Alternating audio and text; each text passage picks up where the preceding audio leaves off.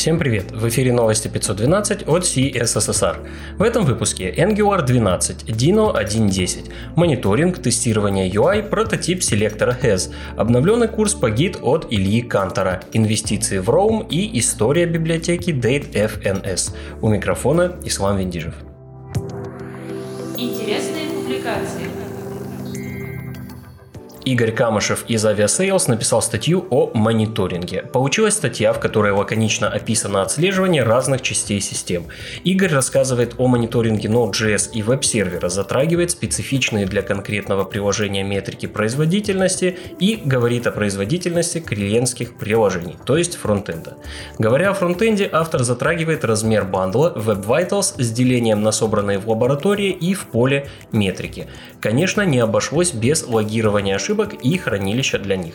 По каждой теме нужно будет искать более углубленные материалы, а в целом статья показывает достаточно полную картину. Варун Вачнар в блоге Storybook написал статью о тестировании пользовательского интерфейса. Он говорит об аспектах тестирования, таких как визуальное, композиционное, тестирование интерактива, доступности и флоу пользователя. Каждому аспекту посвящен раздел, в котором раскрывается суть, что именно тестируется.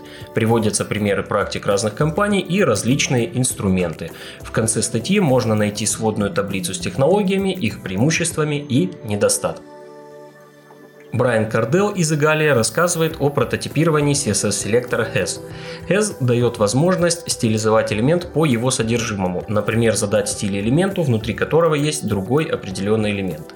Реализации в браузерах не было, потому что HES ломает принципы работы со стилями, на которых стоят многие оптимизации, позволяющие выдавать FPS на уровне 60. Компания, разрабатывающая AdBlock Plus, проспонсировала прототип фичи. В планах сделать прототип и понять, возможно ли реализовать HES без проблем с производительностью. После этого эксперимента станет понятно, что будет с фичей дальше. Ахмад Шадид написал статью про кросс-браузерную CSS разработку. Ахмад бросает взгляд в прошлое и отмечает, что сейчас кросс-браузерных проблем гораздо меньше. Гриды, флексбоксы и списание Internet Explorer а решили много головных болей, но проблемы по-прежнему есть. Браузеры в некоторых случаях реализуют свойства по-разному, что ведет к разному поведению и багам. Также автор упоминает и инициативу Compat 2021, которая направлена в том числе и на разрешение этих проблем. Стефани Эклс на Smashing Magazine написала небольшую статью о Container Query. Как я уже рассказывал, прототип доступен в Chrome Canary и с фичей можно поэкспериментировать. Стефани как раз показывает, как ее включить, рассказывает о том, какую проблему она решает и показывает примеры применения. В конце статьи можно найти коллекцию ссылок на дополнительные материалы по этой теме. Илья Кантор выпустил обновленный курс по гид. В плейлисте на YouTube 50 видео, которые затрагивают основы работы с системой контроля версий, работу с ветками, сброс изменений, просмотр истории, слияние, копирование, перемещение и отмену комитов. Отличная возможность освежить или закрепить свои знания по работе с инструментом. Далее любопытный инструмент от Google. Это библиотека ZH, которая предоставляет обертку на Child Process и позволяет удобно писать bash скрипты на JavaScript. В Redmi инструкция и документация по работе с пакетом. Закроют рубрику «Три экспресс-материала» – репозиторий с рекомендуемыми базовыми конфигурациями TypeScript для разных сред. Паттерны проектирования на Java. Кстати, в репозитории их очень много, а про некоторые я даже и не слышал. И шпаргалка по работе с Docker и Node.js.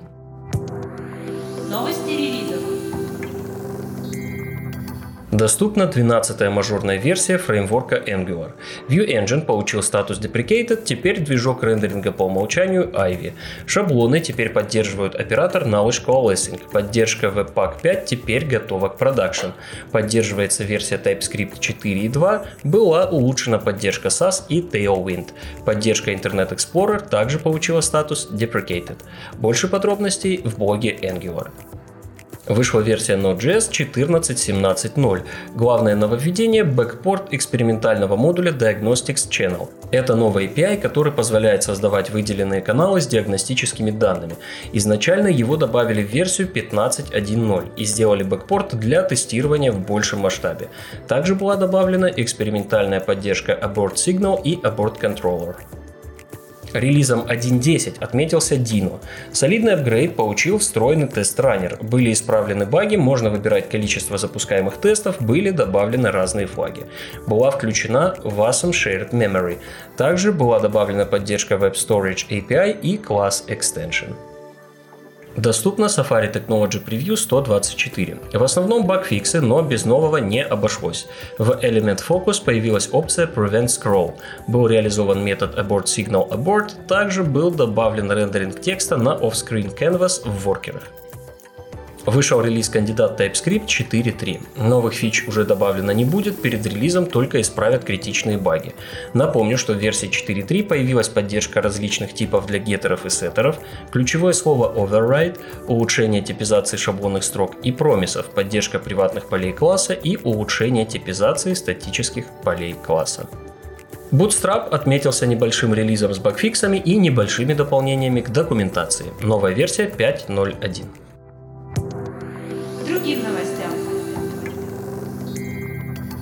Автор Babel и Yarn Себастьян Маккензи рассказал о привлечении инвестиций в проект Roam. Roam позиционируется как тулчейн, который по идее должен заменить зоопарк инструментов для разных задач. Он и сборщик, и линтер, и тест-раннер, в общем все в одном. Привлекли 4,5 миллиона долларов, которые должны пойти на найм разработчиков. Привлекли 4,5 миллиона долларов, которые должны пойти на найм разработчиков. Монетизировать проект планируется через вспомогательные сервисы. Посмотрим, сможет ли он заменить все сервисы, которые хочет хочет заменить и при этом быть прибыльным. Завершает выпуск Александр Кос и история библиотеки Date.fns. С прекращением поддержки и разработки Moment.js Date.fns, наверное, самая лучшая альтернатива. Разработка началась в 2014 году. Библиотека не претендовала на замену Moment.js и в ней была всего одна функция. Стратегии развития не было, а функции добавлялись по необходимости. В 2015 году начался порт функций из Moment.js. Тогда библиотека и начала набирать некоторую популярность. В 2016 году Дэн Абрамов написал о DateFNS у себя в Твиттере, после чего пришло очень много новых пользователей и много проблем, которые они зарепортили. Начался период работы над багами и изменением API, который привел Александра к выгоранию. В 2019 году он смог выделить 3 месяца на плотную работу над DateFNS и выпустил вторую версию с переделанным API. Проект продолжает расти, набирать популярность и привлекать средства на Open Collective. Все ссылки на инфоповоды и сопутствующие материалы вы найдете в описании выпуска. С вами был Ислам Виндижев. До встречи в следующем выпуске.